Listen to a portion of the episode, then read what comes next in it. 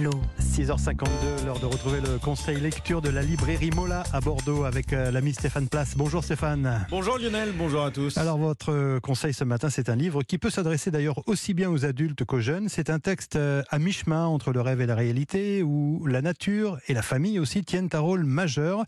Ce, ce livre, c'est Élise sur les chemins, titre de l'ouvrage que l'on doit à Bérangère Cournu. Oui, c'est un très joli texte poétique avec évidemment plusieurs niveaux de lecture, un peu moins de 200 pages que l'on savourer en allant avec gourmandise d'un verre à l'autre comme l'on déguste un fruit d'été sucré avec ce parfum d'enfance que les contes, ils ont cette vertu, viennent réveiller, raviver. Déjà rien que pour cela, s'en aller sur ces sentiers de rêve et de liberté, c'est passer un très bon moment avec cette jeune fille Élise qui vit dans la montagne avec ses parents. Ma mère s'appelle Zéline, mon père Jacques, mais on dit plus volontiers Féline et le lion quand ils sortent les griffes ou font les yeux ronds.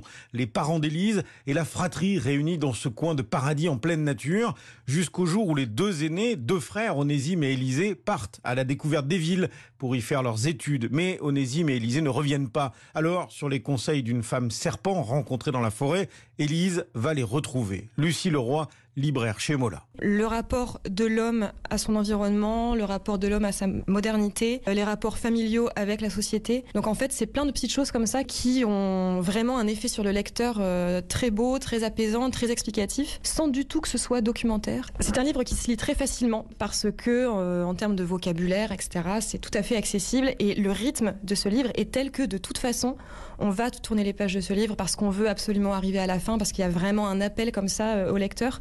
Et en même temps, le message euh, est très profond. Je pense que c'est un livre qui s'adresse à toutes les personnes qui sont à la recherche d'une parenthèse euh, de paix, de réflexion, euh, une parenthèse de respiration aussi. Balade où s'entremêlent le réel et le fantastique, hommage aussi qu'a voulu rendre l'autrice Bérangère Cournu à Élisée Reclus, géographe et écrivain du 19e siècle. Élise, c'est une enfant dont on pourrait croire au début qu'elle vit au siècle dernier ou dans un environnement un peu éloigné d'une autre.